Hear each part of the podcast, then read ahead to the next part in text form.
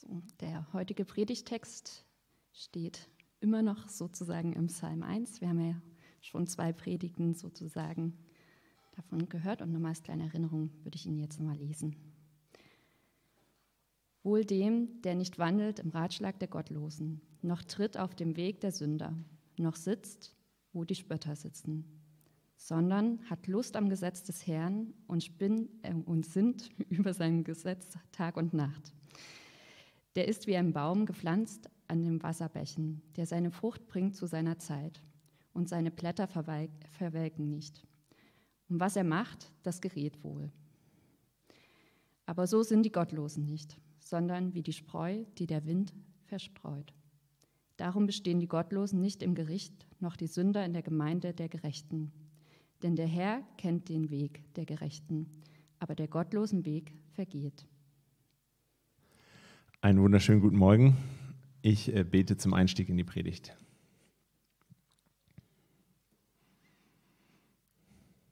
Himmlischer Vater, ich danke dir für diese Worte, diesen Psalm, diesen Text.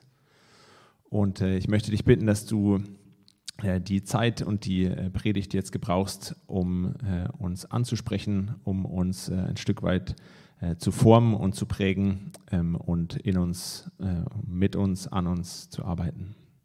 Amen. Ja, Julia hat es äh, gerade schon gesagt, wir beschäftigen uns heute zum dritten Mal mit äh, Psalm 1.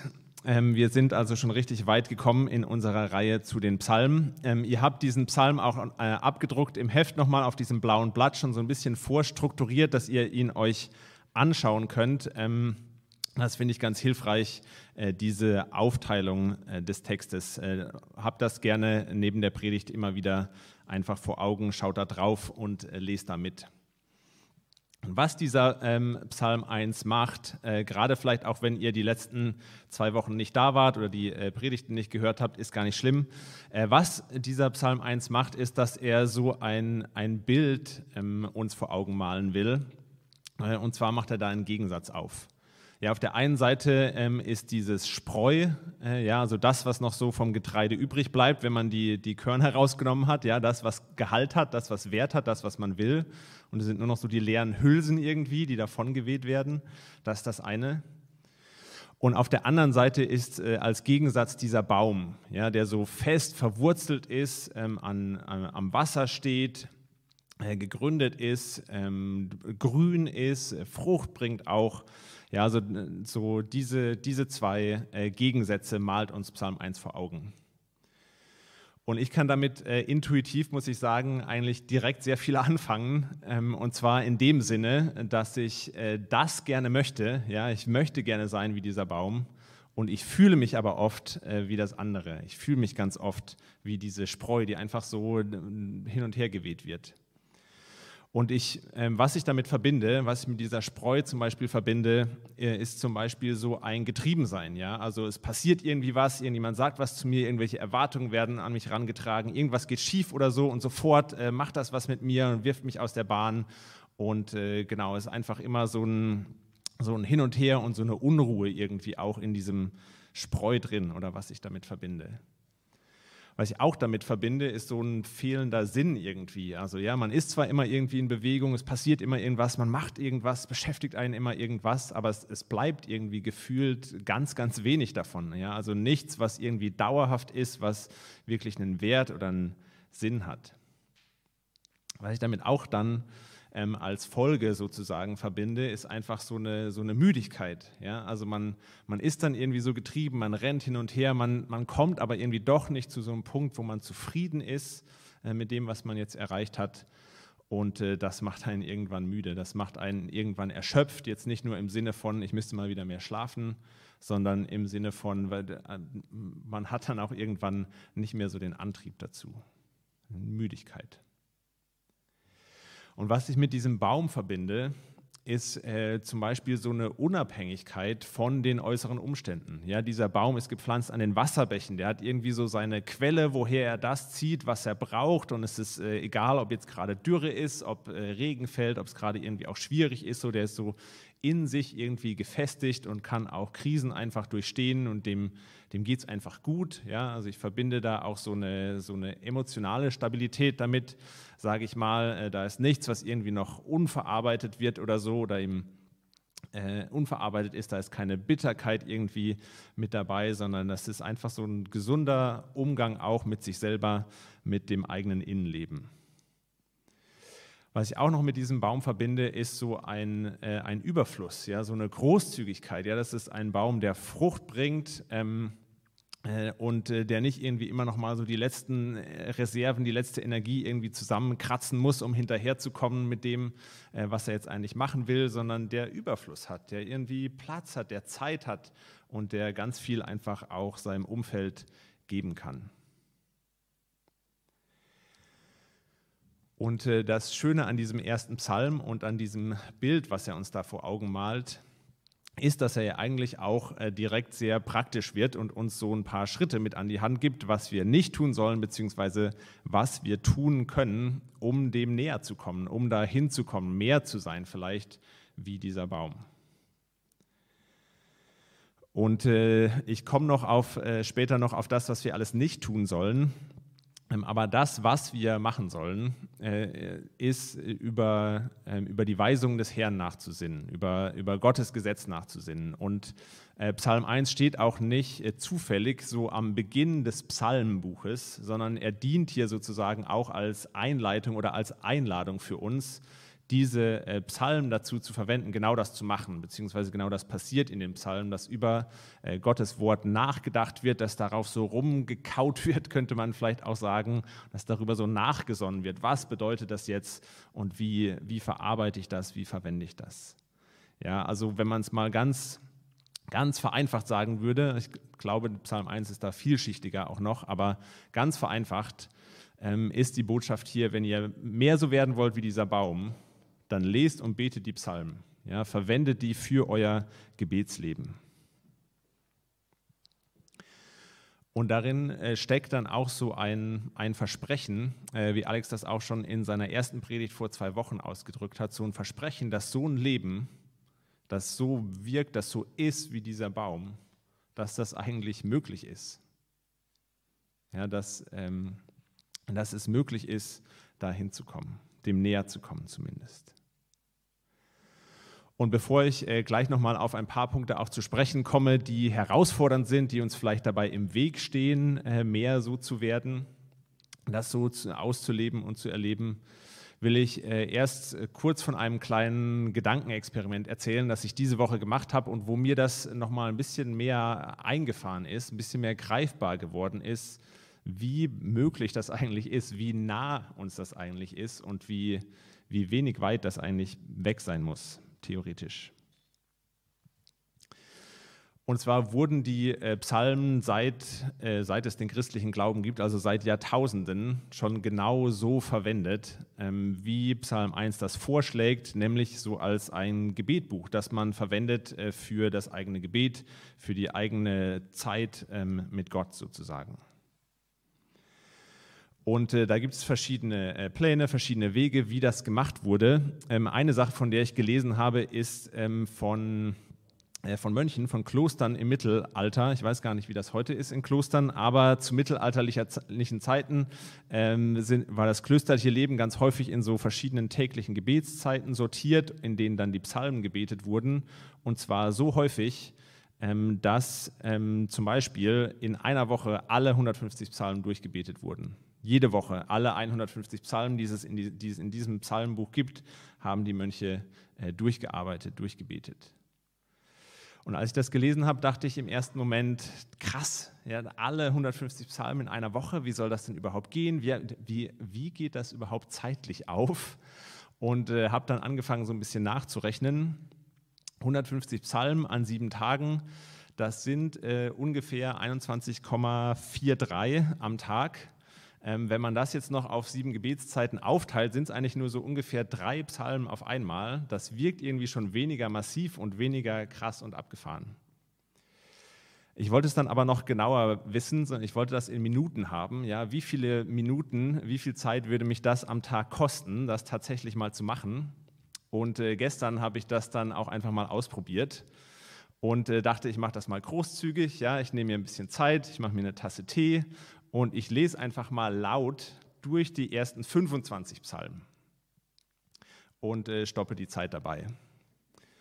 Und äh, habe das, dann hab das dann gemacht, ähm, habe mir wirklich Zeit gelassen, habe sie laut gelesen, ja, also so, wie man sie auch hier gemeinsam lesen könnte. Manchmal werden so Psalmen ja auch liturgisch gelesen und ähm, dabei die Zeit gestoppt. Und äh, ich verrate euch jetzt nicht, wie lange das gedauert hat. Äh, wenn euch das interessiert, könnt ihr das ja gerne mal selbst ausprobieren ähm, sondern mein, mein nächster Schritt in meinem äh, Experiment oder Selbstversuch war dann diese Zeit zu nehmen und sie neben meine durchschnittliche Bildschirmzeit, die mein Handy ja treu für mich dokumentiert, äh, zu legen und äh, die Differenz zu berechnen. Ich verrate euch auch nicht, was meine Bildschirmzeit ist, es geht euch nichts an, aber die, die Differenz, die Differenz äh, gestern bei meiner durchschnittlichen äh, täglichen Bildschirmzeit äh, im Vergleich zu wie lange es dauert, diese 25 Psalmen durchzulesen, waren 57 Minuten und 7 Sekunden. Ähm, also, und zwar war die Bildschirmzeit des Handys länger, als es gedauert hat, die Psalmen zu lesen. Das heißt, ich verbringe täglich ungefähr eine Stunde mehr damit auf meinen Bildschirm zu starren, ja, also so,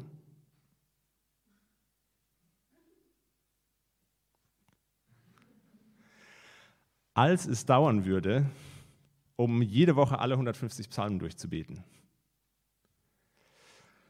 Oder, wenn man es mal positiv formuliert, wenn ich es schaffen würde, meine Bildschirmzeit äh, jetzt nur am Telefon auf eine Stunde am Tag zu reduzieren und die gewonnene Zeit dafür verwenden würde, Psalmen zu lesen, dann könnte ich vom Input her, könnte ich dasselbe Ausmaß, dasselbe Level haben wie ein mittelalterlicher Mönch. Ich werde im Psalm genauso ausgesetzt. Und äh, in einer Stunde äh, Bildschirmzeit kann man mit dem Handy eigentlich noch viel machen. Das war für mich einfach mal so ein Punkt von krass, alle 150 Psalmen in einer Woche, wie soll das denn gehen, hin zu rein rechnerisch, ist es eigentlich gar nicht so schwer. Es ist eigentlich gar nicht so weit weg. Und auch wenn ich bei diesem lauten Lesen der Psalmen gedanklich auch immer wieder abgeschweift bin, gar nicht, mir gar nicht immer so bewusst war, was ich da eigentlich alles gelesen habe, hatte ich doch den Eindruck, so, das würde ein ganz anderes Grundgefühl bei mir auslösen. Es würde mich diesem Baumgefühl viel näher bringen, wenn ich das einfach umsetzen würde, was ich da äh, mal so berechnet habe. Ganz so einfach ähm, fällt es mir aber auf jeden Fall nicht, das jetzt einfach zu beschließen und das dann umzusetzen und davon auszugehen, dass das immer läuft. Äh, dafür kenne ich mich auch einfach schon gut, zu äh, gut. Ähm, und äh, deshalb beschäftigen wir uns auch so intensiv und so lange mit diesem ersten Psalm, weil er eben so ein Schlüssel dafür sein kann, glaube ich, uns dieses Psalmbuch aufzuschließen und äh, das tatsächlich auf eine Art und Weise zu verwenden, die uns dem näher bringt. Und wir sind dabei schon auf äh, zwei Hindernisse oder zwei Hürden sozusagen gestoßen, die uns davon abhalten. Das eine war vor zwei Wochen unsere Geschäftigkeit, ja, sodass wir einfach die ganze Zeit ständig so busy sind, egal ob das jetzt das Telefon ist oder irgendwelche anderen Sachen. Auch im Kopf hat man irgendwie noch ähm, immer ganz viele andere Sachen, die man, über die man nachdenkt oder die auf einen, zu viele Reize, die einfach auf einen einstürmen. Ja, es ist so dieser äußere Lärm, ist die erste Hürde. Zweite Hürde dann letzte Woche, dass wir ja auch so einen inneren Lärm haben. Ja, also gerade in den Momenten, wo wir es vielleicht mal schaffen, den äußeren Lärm komplett auszuschalten, ja, wo wir mal Ruhe haben, kommt ja dann irgendwie ganz viel so aus unserem Inneren hoch, was uns dann doch irgendwie beschäftigt ähm, und uns dann auch keine Ruhe lässt. Und heute geht es darum, dass das ja nicht alles nur irgendwie Lärm ist, der auf uns einprasselt, der irgendwie neutral ist, sondern dass das ja auch ein, ein Input ist, dass das ja auch was mit uns macht. Ähm, da steckt ja auch ein Inhalt, Inhalt drin, der uns äh, ein Stück weit prägt, so mit dem, was, was alles auf uns einprasselt und eingeht. Und ähm, wie das funktioniert, was das mit uns macht, ähm, will ich anschauen unter zwei Überschriften heute in der Predigt. Äh, zum äh, ersten beschäftigen wir uns mit den gottlosen Sündern und Spöttern so und äh, deren Input, auf den wir uns ja nicht einlassen sollen. Und dann als zweites, was die Psalmen dem entgegenzusetzen haben. Und ich will das gleich zu Beginn äh, sagen, ich weiß nicht, wie es euch so mit dem Begriff Gottlose geht oder Sünder oder Spötter oder so, das ähm, löst vielleicht auch ganz un aus. Aber es geht hier nicht darum, irgendwen zu verurteilen. Ja, also der Psalm will, glaube ich, tatsächlich so ein Bild vor Augen malen und verwendet dafür eben diese dramatische Sprache, damit der Gegensatz akzentuiert ist. Und es geht äh, mir vor allem auch in der Predigt heute nicht darum, ähm, irgendwie die Menschheit aufzuteilen in das sind die Gottlosen und das sind die mit Gott ähm, oder äh, auch nur bestimmte Verhaltensweisen irgendwie so zu labeln, ähm, zu sagen, ah, wenn ihr das und das macht, das ist eine gottlose Verhaltensweise oder das und das ähm, ist sündig oder so. Darum geht es mir heute ähm, überhaupt nicht. Das heißt, wenn das in irgendeinem Moment so rüberkommt, äh, so ist es nicht gemeint, kommt gerne auf mich zu und äh, dann können wir auch Missverständnisse ähm, im persönlichen Gespräch ausräumen. Und wenn wir jetzt äh, in diesen äh, Psalm reinschauen, in diesen Textabschnitt äh, zu den Gottlosen, äh, erstmal finde ich es bemerkenswert, äh, dass hier, dass hier als erstes, der erste Ratschlag sozusagen ist, etwas nicht zu tun. Das heißt, wenn wir, wenn wir werden wollen wie dieser Baum, geht es erstmal darum, was zu vermeiden. Das finde ich schon mal bemerkenswert. Und das wird dann sehr schön aufgedröselt hier in so ein, ähm, wir sollen nicht wandeln im Rat der Gottlosen. Ich finde, das könnte man auch ähm, so sehen als ein, wir sollen nicht drauf hören, uns dem nicht einfach permanent nur aussetzen. Äh, dann, wir sollen nicht auf, den, auf, den, auf die Wege der, der Sünder treten. Äh, da wird es dann irgendwie schon praktischer, da geht es auch irgendwie so um unser Handeln, um das Tun. Und drittens dann nicht da sitzen, wo die Spötter sitzen. Da geht es irgendwie schon ganz stark um unser Sein oder um so eine Identifikation damit. Ich finde, das wirkt fast wie so eine Steigerung von ah, dem, was man sich aussetzt, den Stimmen, denen man zuhört, die man an sich ranlässt. Die prägen dann auch das Handeln und letztlich auch, wie wir uns identifizieren, äh, wie wir uns selber verstehen. Und da steckt so eine ganz starke Überzeugung äh, dahinter oder darin, ähm, dass das, was wir uns anhören, dass das einen Unterschied macht, dass das ganz äh, wichtig ist. Ja? Also diese Dynamik kann man, das ist vielleicht ein Extrembeispiel, aber ähm, kann man äh, vielleicht beobachten, manchmal lese ich das in Artikeln oder so, wenn irgendwo ein Anschlag, ein Attentat oder sowas verübt wurde, kann man das dann manchmal in dem Bericht hinterher lesen. Der Täter radikalisierte sich zuvor im Internet und was das, glaube ich, einfach bedeutet, wie ich diesen Satz verstehe, lese ich ganz häufig, ähm, ist, dass sich jemand einfach so viele Sachen reingezogen hat, bis ihn das so geprägt hat, bis das die Person so geprägt hat, dass es sie dann irgendwann dazu ähm, bewegt hat, eine furchtbare, äh, eine furchtbare Handlung zu tun, sich offensichtlich auch so äh, zu verstehen, in so einem ganz, ganz anderen Weltbild. Und wenn ich das jetzt mal versuche, so auf uns runterzubrechen, auf mich runterzubrechen, so was, ähm, ich, ich ziehe mir jetzt keine großartig äh, radikalen oder sonst irgendwie schlimmen Dinge ein, äh, rein, ja, also Sachen, von denen man jetzt sagen würde, ah, das ist aber furchtbar gottlos, das ist furchtbar sündig, was du dir da anschaust oder was du dir da äh, äh, durchliest. Ich glaube, es ist äh, das meiste ähm, ist eigentlich eher langweilig.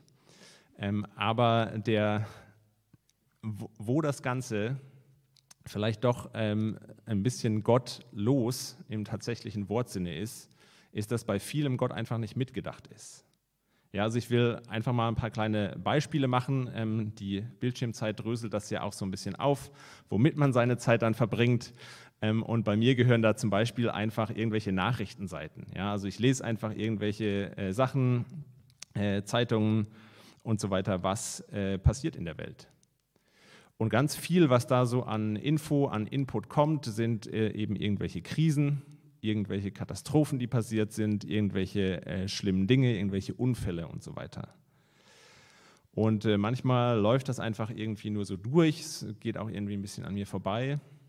Aber immer wieder macht das dann doch was mit mir ähm, und es löst vielleicht irgendwie eine Wut aus oder eine Traurigkeit ähm, oder auch so ein Ohnmachtsgefühl einfach. Ja? Also ich würde irgendwie gegen manche Ungerechtigkeiten oder schlimmen Dinge irgendwie was tun, aber kann ich nicht. Und dann kommt unweigerlich auch irgendwie die Frage auf, ja, wo ist denn Gott in dem Ganzen? Wo ist er denn? Was, was macht er denn? Und, und diese Frage, die hängt dann so ein bisschen unbeantwortet in der Luft. Und dann geht es auch schon wieder irgendwie weiter zu irgendwas anderem. Zweites kurzes äh, Beispiel, Unterhaltung. Ja, also im weitesten Sinne von, äh, bei mir sind das manchmal auch einfach irgendwelche Sportsachen oder so, kann natürlich aber auch irgendwie ein Film sein, irgendwelche anderen Sachen, was, was der Unterhaltung dient einfach. Ja, mal so kurz abzuschalten, ähm, Spaß zu haben, wie auch immer. So, und Unterhaltung, wenn sie gut ist, wenn sie funktioniert, nimmt sie uns ja emotional mit. Ja, bringt uns zum Lachen, bringt uns zum Weinen vielleicht manchmal auch, begeistert uns, lässt uns mitfiebern, so macht irgendwie was mit uns. Und dann kommt natürlich aber doch immer irgendwie der Moment, wo es dann halt doch nur Unterhaltung ist und man das wieder abschaltet. Und ich glaube, dass, da liegt ja auch so ein bisschen der Suchtfaktor dann zum Teil in Unterhaltungssachen dass man dann doch irgendwie so da reinkommt und äh, das Gefühl hat, das wirkliche Leben, mein wirkliches Leben vielleicht gerade, äh, kann da überhaupt gar nicht mithalten. Ja, ist überhaupt gar nicht so spannend, so emotional, so aufreibend, so äh, glorreich, wie sich das dann äh, am Ende vielleicht anfühlt. So, und es bleibt dann eben doch irgendwie so ein, so ein Gefühl manchmal zurück von, naja, wenn was zu schön klingt oder zu schön wirkt, um wahr zu sein, dann ist es eben vielleicht auch nicht wahr, zumindest nicht für mich. Äh, dritte Sache, äh, drittes und letztes Beispiel, das ich kurz machen will, was ich mir noch so reinziehe, sind dann äh, eben irgendwelche informativen Sachen, also Informationen, die jetzt über bloße Nachrichten irgendwie rausgehen und sich ähm, ein bisschen mehr in irgendwelche Themen vertiefen, ja, in alles von Weltverbesserung, Selbstoptimierung, ja, ganz viele verschiedene Themen. Und ganz viele von diesen Sachen wollen uns, glaube ich, auch aktivieren dazu, einfach irgendwie was zu machen. Und die betonen dann natürlich, was wir eigentlich alles machen könnten, was wir machen sollten und haben so eine gewisse Dringlichkeit auch irgendwie immer mit dabei. Und das Gefühl, das dabei am Ende oft bleibt oder rauskommt, ist so einer, ich sollte doch eigentlich, ich könnte doch eigentlich und irgendwie die, die Existenz des Planeten und mein eigenes Wohlbefinden und der, der Zusammenhalt unserer Gesellschaft hängen eigentlich alle an mir. Es hängt einfach so ganz viel an mir und ich sollte und könnte eigentlich viel, viel mehr machen. Das heißt schon mit so ganz banalem Input eigentlich, von dem jetzt gar nichts schlecht oder schlimm oder irgendwie sündhaft ist, komme ich raus mit, äh, mit Eindrücken von, wo ist Gott? Ähm, das Leben äh, ist eigentlich nicht so schön, wie es sein könnte. Und es hängt irgendwie so vieles an mir. Ich müsste eigentlich, ich könnte eigentlich noch so viel mehr machen, dann wäre alles so viel besser. Und das ist ja dann auch Input, der irgendwie in so riesiger Menge ständig einfach wiederkommt. Ja, eine Stunde mehr als Mönche sich mit den Psalmen beschäftigt haben am Tag und die konnten die in der Regel irgendwann auswendig. So, das kommt einfach in so einer Schlagzahl und immer wieder, dass, dass sich das irgendwann einfährt, dass sich das verstärkt und dass das, dass das hängen bleibt und äh, auch überhaupt kein Platz ist, das mal so richtig zu verarbeiten, dem nachzugehen. Und da finde ich es sehr stimmig und sehr sinnvoll, dass der Psalm eben erstmal sagt, äh, es geht darum, was nicht zu tun, was zu vermeiden. Sich nicht einfach von so ganz viel Input einfach nur prägen zu lassen.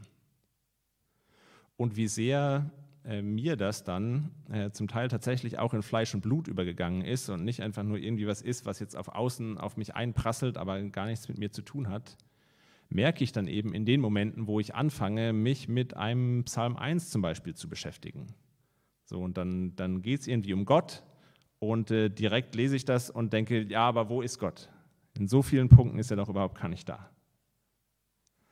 Oder dann denke ich, ein Psalm 1 steckt dieses schöne Versprechen, dass wir sein können wie so ein Baum, der an den Wasserbächen gepflanzt ist. Ja, aber ist das nicht irgendwie auch nur das Leben schön geredet? Oder ich denke, ah, das ist hier eine Einladung, uns ähm, über Gottes Wort nachzudenken, uns auf die Psalmen vielleicht irgendwie mehr einzulassen. Und dann denke ich, ah, ich muss jetzt auch noch alle Psalmen lesen und äh, das jede Woche und so. Wie soll ich das denn noch in meinen vollen Kalender unterbringen?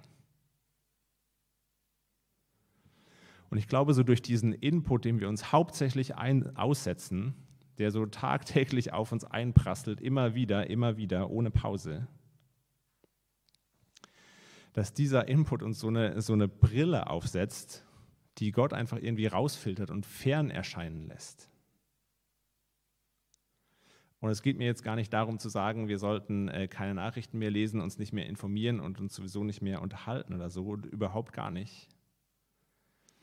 Aber ich glaube, es wäre hilfreich, das Ganze so ein bisschen äh, anzugleichen, so den, den Input, den wir, uns, äh, den wir uns geben, mal anzuschauen und uns zu fragen, was ziehe ich mir da eigentlich rein, was macht das mit mir und wie, wie steht das in einem Verhältnis mit dem, wo ich eigentlich hin will.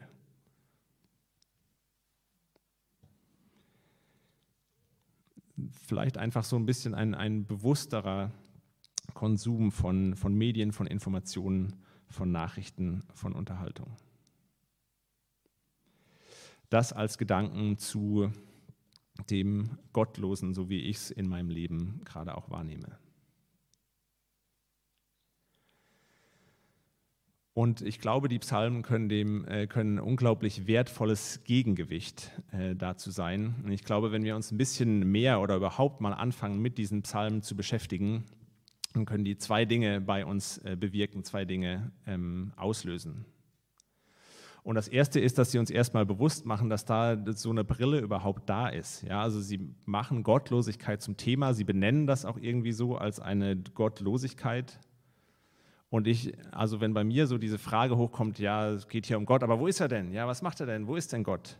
Dann denke ich, ja, das ist so eine Frage, die einfach in mir drin ist. Aber diese Frage, die kommt ja irgendwo her.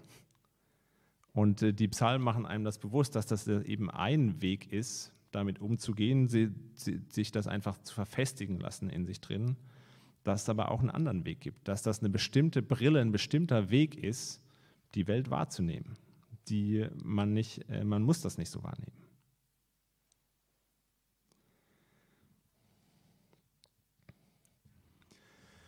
Wenn man das äh, mal ein bisschen provokativer, überspitzter vielleicht noch formulieren will, dann äh, liegt in dem Psalm, glaube ich, die Kraft, so manche Dinge, die in uns drin sind, die, ähm, die wir aufgenommen haben, mal auf den Prüfstand zu stellen oder sogar als Lügen zu entlarven. Ja, also zum Beispiel den Eindruck, dass Gott überhaupt gar nicht da ist. Setzen die Psalmen äh, nur in den ersten 25, die ich gestern gelesen habe, äh, ganz, ganz viel entgegen. Ja, also man nimmt Gott vielleicht nicht wahr, wenn man einfach die Nachrichten liest, aber es gibt Psalmen, die Gott einfach dafür feiern, wie die Welt funktioniert. Ja, in der Natur, in den Naturgesetzen ist Gott erkennbar.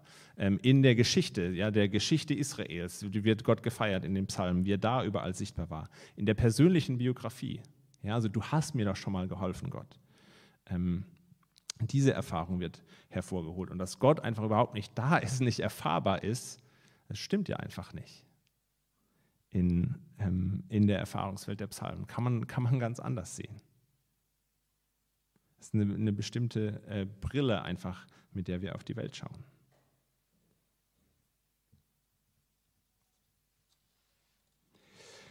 Oder auch so der, der Eindruck, dass wir uns irgendwie einfach was einbilden, dass wir uns das Leben äh, schönreden, wenn wir nur auf Gott hoffen. So, auch da reden die Psalmen davon, dass Menschen sich was einbilden, dass, äh, dass das durchaus passiert, dass wir uns das Leben schönreden, aber sie haben einfach genau die umgekehrte Perspektive und sagen, äh, sprechen ganz viel von den Gottlosen und von Menschen, die, die sagen, es gibt keinen Gott und kommen immer und immer wieder auf den Punkt, äh, das ist eigentlich die Einbildung.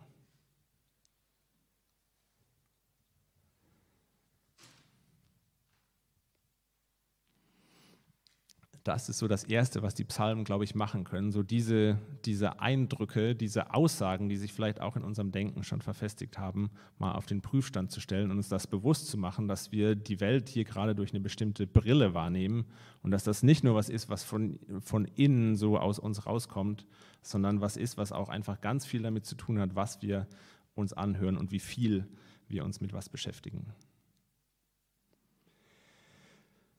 Das Zweite, was die Psalmen machen können, ist uns eben eine andere Sicht auch auf die Welt zu schenken. Und äh, da, da, sind die Psalmen unglaublich ähm, empathisch und einfühl einfühlsam in ihrer Herangehensweise. Denn so diese Gefühle, die ich beschrieben habe, die ich habe zum Beispiel beim Lesen der Nachrichten, ja das Gefühl der Ohnmacht, kennen die Psalmen unglaublich gut. Ja, Psalm 11, Vers 3 zum Beispiel ist auch so ein, ein klagender Ausruf. So, was kann denn der Gerechte überhaupt ausrichten angesichts all äh, des Bösen in der Welt? Landet dann aber am Ende bei Gottes Gerechtigkeit, dass Gott eben auch noch da ist und Dinge gerade biegen kann. Oder auch so dieses Gefühl, Gott ist überhaupt gar nicht da, kennen die Psalmen auf unterschiedlicher Weise, äh, auch auf so einer ganz, ganz existenziellen, ich fühle mich von Gott verlassen. Ja, Psalm 22, ganz, ähm, ganz bekannt. Ja, mein Gott, mein Gott, warum hast du mich verlassen? Ich schreie, aber keine Rettung ist in Sicht. Ich rufe, aber jede Hilfe ist weit entfernt. So fängt Psalm 22 an und kämpft sich dann äh, über mehrere Seiten irgendwie so durch landet aber am Ende in einem unfassbaren Lob Gottes, der hat irgendwie so eine Perspektive, die irgendwie die ganze Welt und die Toten und so weiter äh, noch mit sich vereint. Und dass Gott eben doch da ist. Und so bieten die Psalmen anders als Nachrichten, Unterhaltung, Informationen so einen Weg, diese Eindrücke, diese Gefühle, die, die ja einfach menschlich sind, die wir haben, die zu verarbeiten, die hängen nicht so in der Luft. Und ich glaube, das geht sogar so weit, dass sie uns helfen, diese, diese Perspektive aus dem Psalm mitzunehmen und damit Nachrichten zu lesen, uns damit unterhalten zu lassen, ähm, uns damit Informationen anzuschauen, sozusagen diese Brille mitzunehmen für unsere Perspektive auf die Welt. Und wir haben da ein Stück weit eine Entscheidung, ähm, mit welcher Brille wir wohin schauen wollen. So wie viel Input, wie viel Gewicht wir dem einen oder dem anderen geben. Und ich will äh, abschließen mit einem letzten Gedanken oder einer Spannung, äh, die ich da wahrnehme. Denn einerseits haben wir jetzt auch in äh, dieser Serie ganz stark in den letzten beiden Wochen darüber gesprochen, wir sind eigentlich viel zu beschäftigt. Ähm, wir haben viel zu viel Input eigentlich. Äh, wir haben, äh, wir haben auch viel zu, viel zu wenig Aufmerksamkeit eigentlich für das alles. Und gleichzeitig sage ich jetzt heute, ah, ihr braucht aber den, diesen bestimmten Input aus dem Psalm. Ja? Lest doch die Psalmen, am besten alle 150 jede Woche. So, und da nehme ich auch für mich selber so eine gewisse Spannung wahr. Und ähm, was ich auf keinen Fall will, ist, dass ihr hier rausgeht äh, aus dieser Predigt, aus diesem Gottesdienst auch so mit, äh, mit noch mehr Stress. Ja, mit so noch einem verstärkten Gefühl von, ah, ich könnte eigentlich, ich müsste eigentlich und wenn ich doch nur die Psalmen lesen könnte und dann wäre vielleicht alles besser. Das will ich auf keinen Fall. Trotzdem bin ich überzeugt davon, dass es letztlich ähm, mehr Ruhe bringt, ein besseres Lebensgefühl bringt, uns diesem Ideal von diesem Baum näher bringt, wenn wir uns den Psalm aussetzen. Und ich frage mich das immer wieder, wo denn genau der Unterschied liegt, was denn den Unterschied ausmacht, darin den, den Fokus jetzt auf die Psalmen zu legen, anstatt äh, zum Beispiel oder auf andere biblische Texte, ähm, anstatt mir jetzt einfach irgendwelche an, welchen anderen Input reinzuziehen die ganze Zeit. Was ist der Unterschied?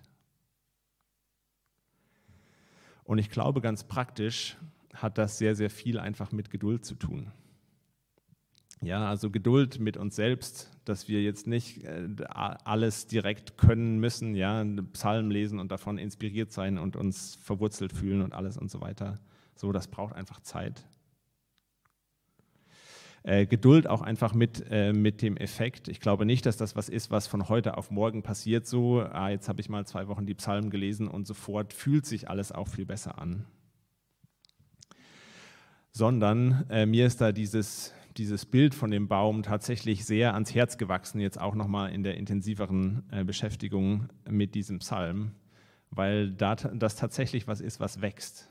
Ja, und die, die Frucht auch, von der die Rede ist, Frucht ist ja was, man, man kann sich keine Avocado bauen. Ja, die, die muss einfach wachsen. Und das braucht Zeit. Und äh, da können wir, glaube ich, ganz, ganz viel Geduld mit uns haben und auch ähm, mit dem Erwarten von, ah, jetzt muss es aber doch irgendwie besser gehen. Das können wir nicht erzwingen, auch wenn es diesen Zusammenhang von Input gibt, den ich beschrieben habe. Und ich will euch nach Hause schicken mit einem äh, letzten Detail, das mir besonders äh, wertvoll geworden ist an diesem, äh, an diesem Psalm, an diesem Bild von diesem Baum. Und zwar äh, steht da, dass er eingepflanzt ist. Ja, das überliest man irgendwie schnell, aber das Bild hier ist nicht irgendwie einfach von irgendeinem Baum, der da wächst, sondern das ist ein Baum, der bewusst da gepflanzt wird und der gepflegt wird, der begärtnet wird sozusagen von Gott. Das heißt, wir sind in all diesem nicht alleine. Es hängt nicht alles an uns, sondern wir werden bearbeitet. Wir kämpfen nicht allein. Wir können auch immer wieder darauf zurückfallen und darauf vertrauen, dass Gott uns trägt, dass Gott uns wachsen lässt, auch wenn äh, es sich vielleicht nicht so anfühlt ähm, und äh, er uns in all dem äh, begleitet und mit uns arbeitet. Amen.